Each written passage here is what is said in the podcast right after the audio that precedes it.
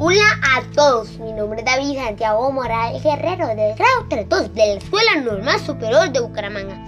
En el día de hoy voy a leer el cuento Catalina, la puerta y el reflejo. Autor los hermanos Grimm. Catalina salía a pasear todos los días y siempre olvidaba cerrar la puerta. Hasta que su padre le gritó un día al salir. ¡Catalina! ¡Cuidado con la puerta! Entonces Catalina no tuvo más remedio que llevársela a cuestas para poder cuidarla y al mismo tiempo pasear como también transportaba su almuerzo y le parecía que todo pesaba demasiado. Colgó el canasto en la manija de la puerta y descansó diciendo, yo llevo la puerta y que ella lleve el canasto, así me pesa menos.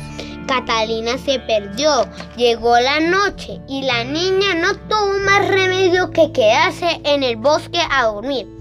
Pero pasada la noche, el miedo la obligó a pararse y cruzar un lago. Como estaba tan oscuro, no vio su reflejo. Entonces se preguntó, ¿seré yo o no seré yo?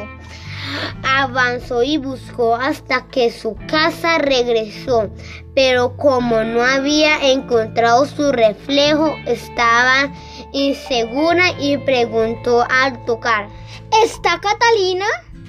Debe estar en su habitación. Escuchó que alguien le respondía detrás de la puerta y pensó, Ah, entonces no soy yo, y se marchó como tonta Catalina? Muchas gracias por tu atención. Le agradezco de todo corazón.